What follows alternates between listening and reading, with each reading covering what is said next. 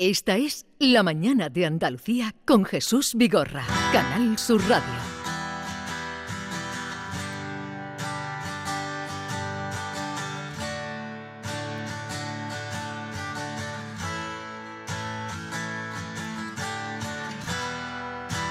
dreamed I can fly.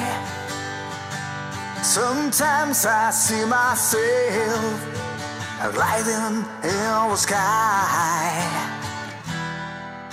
Sometimes I do believe that this is just a dream. Like a bird, I'm feeling free. I dreamed that I can feel our hands touching each other while we're walking on the beach. I dreamed that I'm alive. I carry you in my arms while you look at me and smile.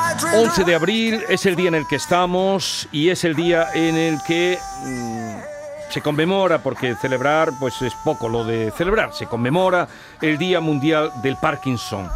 Eh, Maite Chacón, buenos días. ¿Qué tal, Jesús? Buenos días. Eh, David Hidalgo, buenos días. ¿Qué tal? Buenos días, Jesús. Esto ya lo sabíais, ¿no? Esto que acabo de decir. Claro, hombre, y, y, lo tenemos estudiado y preparado. Exactamente. Porque está con nosotros el doctor Javier Abril, ya ha estado en alguna otra ocasión en nuestro programa, es neurólogo del Centro de Neurología Avanzada, eh, que tiene presencia en varias ciudades de Andalucía, experto en Parkinson y es la persona que mejor podríamos traer hoy a acercarle a, acercar a nuestro programa y acercarle a ustedes. Antes de saludar, esta canción que estamos escuchando del grupo Eternity, ya lo sabes tú, ¿no, eh, Maite? Sí, sí, este es el grupo Eternity y esta canción que se llama A Dream That I Can Fly, sueño que puedo volar, eh, los beneficios de este tema pues van a estar directamente destinados a la lucha contra el Parkinson. Doctor Javier Abril, buenos días. Buenos días a todos. Eh, buenos días, gracias por la invitación y poder participar esta mañana y hablar un poquito más del, Parkinson. El Parkinson en España, los datos que tengo son eh, que hay 150.000 personas que padecen esta enfermedad de Parkinson en España, pero que con la longevidad que, afortunadamente hay en este país, esta cifra podría eh, ir al alza, no sé en qué proporción, pero eh, que va superándose, ¿no? En realidad esta cifra viene manejada ya desde hace unos años y, creemos que la incidencia sí que ha ido aumentando y esto está en cerca de 170, 180 mil, incluso hay grupos que hablan de 200 mil pacientes eh, a nivel de España y sobre todo una incidencia alta anual porque se están diagnosticando 10 mil pacientes por año, que ese quizás es el registro más oficial y más certero que podamos tener desde luego en cuanto a la, a la frecuencia de la enfermedad en, en, España, que es un dato muy real, ¿no? Pacientes por año. Eh, se sabe que fue el día de hoy, es en recuerdo del doctor James Parkinson, que en 1817, o sea, a principios del siglo XIX, fue el que descubrió y dio nombre a esta enfermedad. Correcto. ¿Pero qué causa esta enfermedad? ¿Son causas genéticas? Eh, Bien, la, mayoría de casos no hay un, un antecesor genético claro. Hay un 15% de los pacientes que sí, que efectivamente hay una alteración genética, el padre, el abuelo, un tío lo están teniendo, han empezado con temblor, luego desarrollan Parkinson y son causas genéticas claramente establecidas, pero no todos los pacientes tienen una heredabilidad en este sentido. Si tu padre puede tenerlo, pero no necesariamente un hijo, ¿no? Pero que bueno, es una enfermedad de las, de las segundas neurodegenerativas después del Alzheimer que tiene su importancia y trascendencia clínica cada vez más en medio de, esta población, ¿no? Y la diagnosticamos cada vez más en edades más tempranas. Mm. Hay un 15% menos de 50 años, que eso antes sí que ha variado mucho, antes no se diagnosticaba a una edad tan temprana normalmente 60, 70 años, pero ahora un menos de 50 años, hasta un 15% de los pacientes los podemos tener ¿eh? con Parkinson.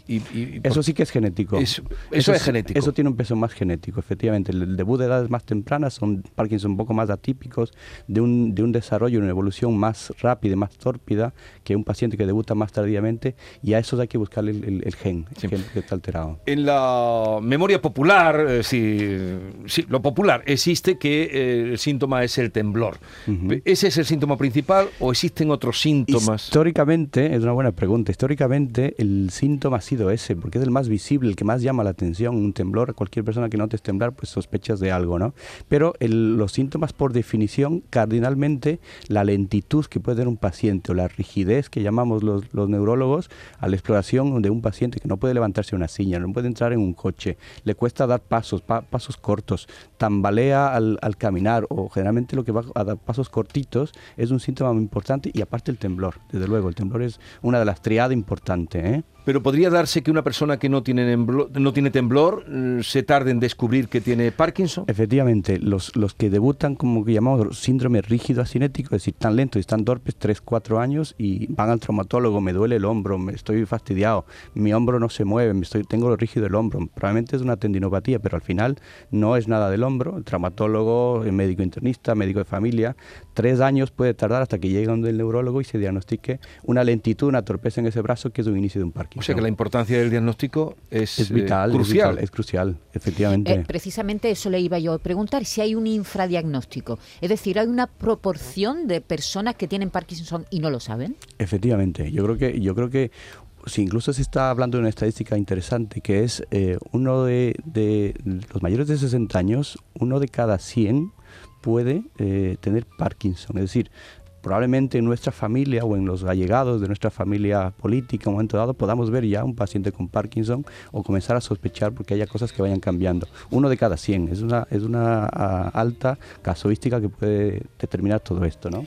En el caso contrario, doctor, habla usted del síntoma motor del temblor, pero puede ocurrir que alguien tenga ese temblor esencial y no tenga Parkinson también. El temblor eh, puede ser otra cosa que no sea Parkinson. Efectivamente, el diagnóstico diferencial principal está en el temblor esencial, que generalmente es un temblor que viene, ese sí, con mucha más capacidad de heredabilidad.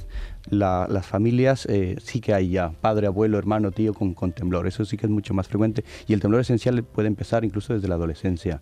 Pero ese temblor no implica tener Parkinson. Efectivamente, porque van los pacientes de hecho evolucionando, van pasando los años y no hay nuevos síntomas. Simplemente sigue el temblor, el temblor, el temblor y no hay ningún nuevo síntoma. El Parkinson luego tiene síntomas no motores que empiezan incluso años antes de la enfermedad.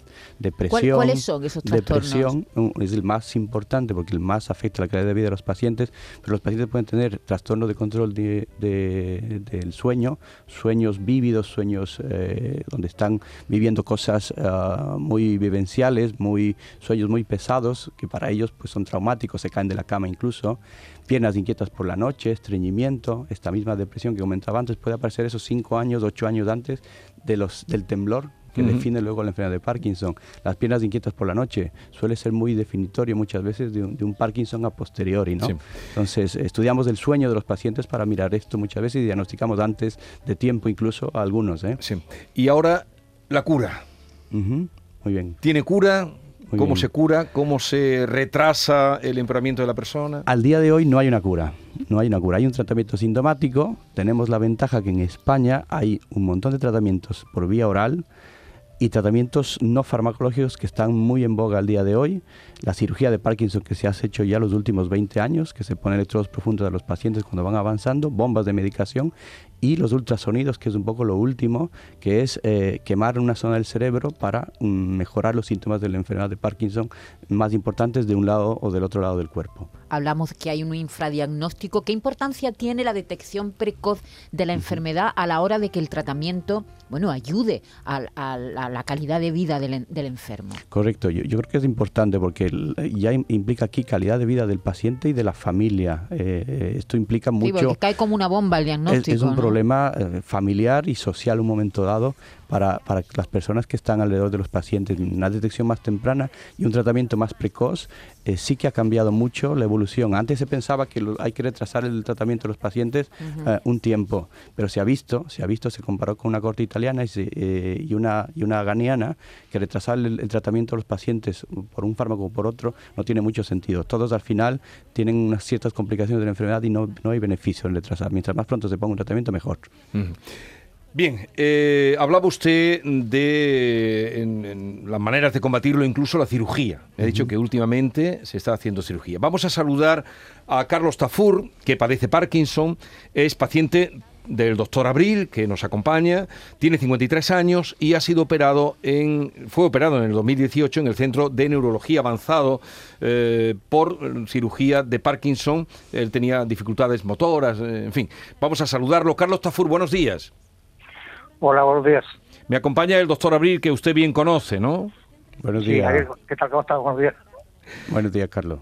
Eh, ¿Cómo se encuentra usted? Y cuéntenos, porque eh, usted eh, fue operado de, Parkinson. ¿Cómo está? Pues me encuentro muy bien, ¿verdad? Con mi pequeño off y mis on, pero bien. ¿Cómo ha dicho? ¿Con sus pequeños? Off y mis on off y on. Sí, eso, eso lo define muy bien, es mejor explicarlo. en momentos, yo, momentos, yo lo he entendido perfectamente. Momentos on quiere decir que está con la medicación, con la optimización o con, la, con los electrodos profundos encendidos y eso está en una situación espectacular. El paciente está como si nada, como si no tuviera Parkinson y el momento off es cuando se agota la medicación o hay una, bajada en los electrodos profundos que tiene el paciente y está más lento, más parado, como si no tuviera un tratamiento. ¿no? Y eso distingue mucho bien los pacientes. Eh, eh, Carlos, ¿cuándo le digan diagnosticaron a usted la, que tenía la enfermedad de Parkinson? Pues en el año finales, finales del año 2001. Finales del año 2001. Muy joven, ¿no? ¿Qué edad tenía? Perdón, 2011, 2011 perdón. Ah. Eso. Eh, pero aún así, ¿qué edad tenía usted en esa fecha? Pues tenía 41 años. 41 años.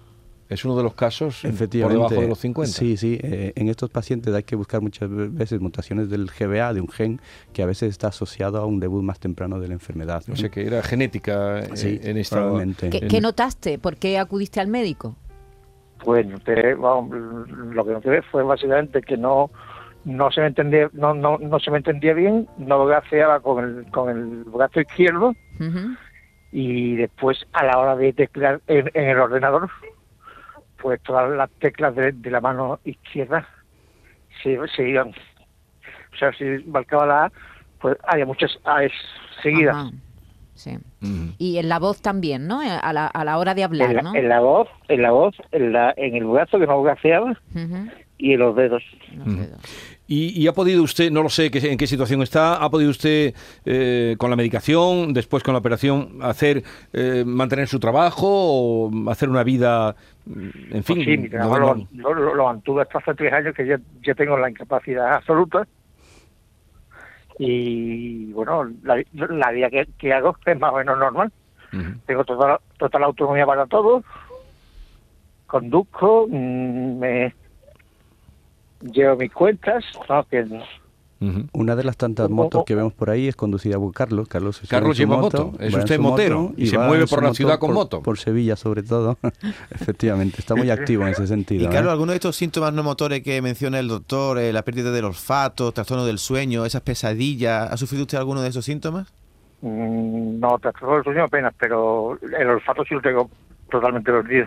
Ah, eso no, no hemos hablado antes que el olfato, la pérdida del olfato es otro síntoma. Es otro síntoma de previo a la enfermedad. ¿eh? Muchos pacientes van perdiendo el olfato. Claro, pensamos en COVID, ¿no? Cuando hablamos de olfato, pero en este caso la enfermedad es uno de los síntomas cardinales previos, ¿no? Previos. Muchos pacientes pueden tener pérdida de olfato. Y vamos juntando síntomas. Trastorno de sueño con pérdida de olfato, problema de olfato, estreñimiento, depresión. Entonces son síntomas que se juntan y luego nos permiten pensar lógicamente en, riesgo de, eh, de, enfermedad de Parkinson. ¿Y, ¿Y en qué proporción la cirugía surte efecto y desde cuándo se aplica la... Usted la hace, ¿no? La, cirugía la, aplicamos en el Centro de Neurología Avanzada, la estamos haciendo ya desde hace ocho años en nuestro centro, pero en España esto lleva más de 20 años haciéndose y la verdad que es una experiencia muy satisfactoria para los pacientes. Los pacientes lo que cuentan muchas veces es un nuevo resurgir del Parkinson. He empeorado, la medicación ya no me está haciendo efecto, llevo ocho años de enfermedad y ya muchas más pastillas, llevo 10, 12, 15 pastillas me opero, en este caso, eh, cirugía es una de las opciones disponibles del día de hoy, y resurgimos, empezamos otra vez del Parkinson. Damos 8 o 10 años de calidad de vida,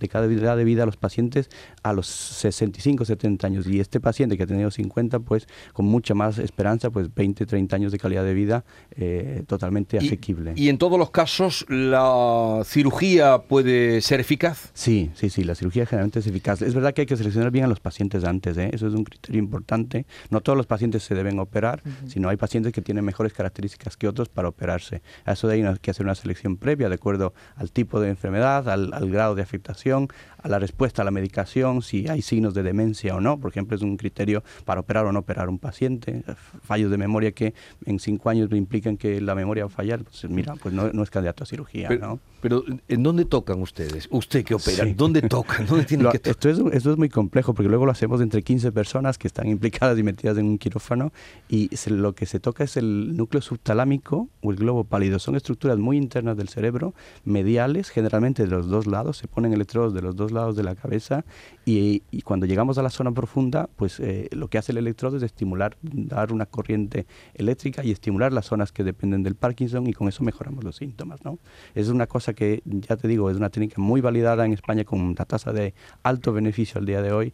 Hay nuevas técnicas al día de hoy también, que son ultrasonidos, que es algo que está muy en boga, pero bueno, eh, los diferentes tratamientos y las diferentes opciones a los pacientes aquí en España eh, da mucho margen, da mucho margen para que ellos sientan eh, que no están abandonados ni por una falta de tratamiento oral, sino que tienen siempre alternativas. Una cosa más que estamos haciendo en CNA es, eh, trabajando ahora con magnetismo en el cerebro, ¿vale? estimulación magnética transcraneal. Estamos intentando ver si activamos la zona motora de los pacientes o a nivel cerebral incluso y mejoramos los síntomas motores, la torpeza motora, la inestabilidad o incluso el temblor. Eso está un poco más en fase de ensayo, pero lo queremos seguir con los pacientes a lo largo de este año. Doctor, ¿hay diferencia de prevalencia entre hombres y mujeres en, este, en esta enfermedad? Sí, eh, es, es, curioso. El, en general, por encima de los 60 años que hay más de estadísticas, hay más eh, hombres en general, ¿vale? Pero mm, la tasa creciente de mujeres sí que está aumentando los últimos 5 o 7 años y sobre todo es curioso porque se habla mucho de Parkinson y mujer, no se hablaba antes de Parkinson en mujer, y el cambio hormonal probablemente tenga un efecto significativo inflamatorio a nivel cerebral y eso haga que ellas respondan un poco diferente incluso a la medicación. La menopausia se refiere. Tanto menopausia como cambios hormonales que vayan teniendo ellas, generalmente posmenopausia posmenopausia.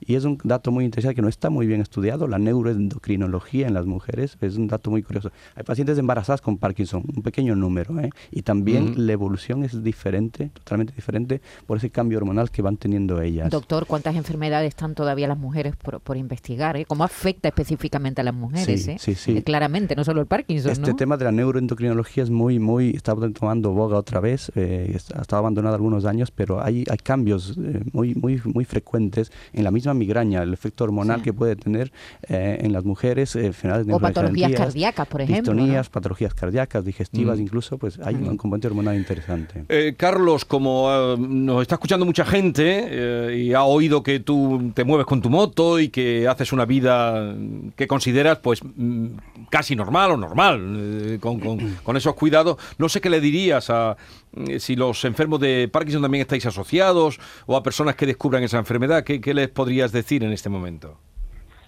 Pues yo le, recomendaría que se tomasen esto como, una carrera de fondo.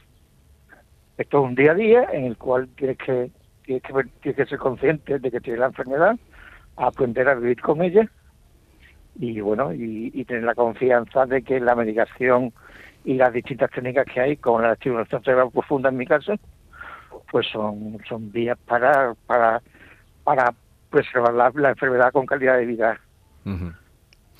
¿Y tenéis asociaciones también entre los enfermos de Parkinson? Sí, sí, sí, en Sevilla está la Asociación Sevilla de Parkinson, y, luego está el FANDEP, que es un grupo andaluz de trastornos de movimiento que se está moviendo con mucha más fuerza ¿eh? a nivel de toda Andalucía y juntan asociaciones de Parkinson diversas y de otros trastornos de movimiento para un poco vincular y, atraer, eh, lógicamente, a las familias para crecer, seguir creciendo. ¿eh? Porque eso ayuda eh, en combatir esta enfermedad. Bueno, pues no sé si quiere, doctor, apuntar algo más. Simplemente decir que mañana tendremos la oportunidad, juntamente con la Asociación de Parkinson, a, a tener una charla abierta para los pacientes y familias en cuanto a los nuevos tratamientos para la enfermedad de Parkinson, los avances en la tecnología y la parte médico-legal, que bueno, está tomando algún cambio en, el tema de lo que es la curatela, ¿no? Ya, no, no se incapacita a los pacientes, sino ahora se, se denomina un, curador, un curador que en definitiva toma la representación legal de los pacientes, pero que lo definiremos bien en las sesiones mañana, pues que será presencial y, será, ¿Dónde será? Esto será en el en Virgen de los Reyes junto a la Asociación de Parkinson aquí en Sevilla. ¿eh? Virgen de los Reyes. Sí, pueden contactarse con la Asociación de Parkinson si alguien quiere participar. Porque la cura, la cura no se ve cercana, ¿no? Ni un tratamiento que palíe de verdad los síntomas de esta enfermedad. Yo creo que quizá el comentario final podría venir por ahí. Hay tratamientos que en ensayo clínico que tratan de buscar uh, frenar una proteína que se llama la alfa-sinucleína a nivel del cerebro que están en fase de ensayo clínico. Han fallado algunos, pero están viniendo dos o tres más que lo que buscan es eso, frenar esa proteína, atacar esa proteína y frenar la evolución de la enfermedad. Que eso sí que no se ha visto en 40 años, 50 años de tratamientos. Es un fármaco totalmente distinto y diferente y a ver si tenemos suerte y podemos cambiar un poco la evolución. Bien. Carlos Tafur, muchas gracias por atendernos, que vaya todo bien y eh, suerte en su lucha y su convivencia con el Parkinson. Muchas gracias y un saludo enorme al doctor Abril. Doctor Abril, usted quiere mucho al doctor Abril, ¿no? Mucho, muchísimo. Muchas gracias, Carlos. El trabajo es conjunto con pacientes y con familias, ¿eh? Eso hay que decirlo. Gracias, Carlos. Y, y, nada. Uh, doctor Abril, Javier Abril, neurólogo del Centro de Neurología Avanzada, que tienen en varias, no solo es en Sevilla, tienen en Málaga también, ¿no? Nosotros nos movemos entre Cádiz, Málaga, eh, Sevilla y Huelva. Y Huelva. Ahí estamos activos. Eh, gracias por la visita y espero que haya podido servir de ayuda para quienes no conocían esta enfermedad, para quienes eh, inesperadamente tengan que verse eh, conviviendo con ella y, para divulgar en este Día Mundial del Parkinson lo que se hace y lo que se avanza también en la lucha contra ella. Gracias. Gracias por la invitación. Te protegeré de los miedos a la hipocondría de los trastornos que desde hoy encontrarás por esta vía, las injusticias y las mentiras de tu tiempo, de los fracasos que por tu talante fácilmente atraerás, te aliviaré del dolor y de tus cambios de humor y esta canción que estamos escuchando, con la que cerramos, es también eh, de dedicada... Patricio Parandiarán, y que también eh, todos los derechos y todo lo que se gane con esta canción va a ir a la lucha contra el Parkinson. Y envejecer no podrás